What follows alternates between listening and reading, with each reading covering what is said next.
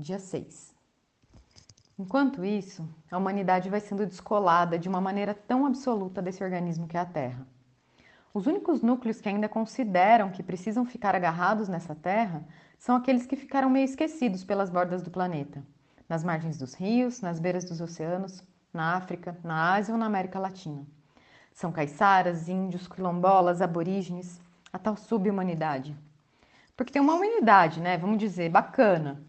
E tem uma camada mais bruta, rústica, orgânica, uma subhumanidade.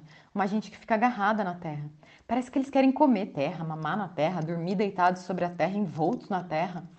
A organicidade dessa gente é uma coisa que incomoda. Tanto que as corporações têm criado cada vez mais mecanismos para separar esses filhotes de terra da sua mãe. Vamos separar esse negócio aí, gente. E terra, essa bagunça. É melhor colocar um trator, um extrator na terra. Gente, não. Gente é uma confusão. E principalmente, gente não está treinada para dominar esse recurso natural que é a terra. Recurso natural para quem? Desenvolvimento sustentável para quê? O que é preciso sustentar? A ideia de nós, os humanos, nos descolarmos da Terra, vivendo numa abstração civilizatória, é absurda. Ela suprime a diversidade. Ela nega a pluralidade das formas da vida, de existência e de hábitos. Oferece o mesmo cardápio, o mesmo figurino e, se possível, a mesma língua para todo mundo. Para a Unesco, 2019 é o Ano Internacional das Línguas Indígenas.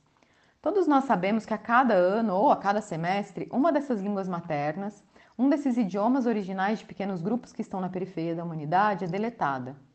Sobram algumas, de preferência aquelas que interessam as corporações para administrar a coisa toda, o tal desenvolvimento sustentável.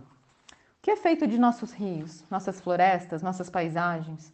Nós ficamos tão perturbados com o desarranjo regional que vivemos, ficamos tão fora do sério com a falta de perspectiva política, que não conseguimos nos erguer e respirar.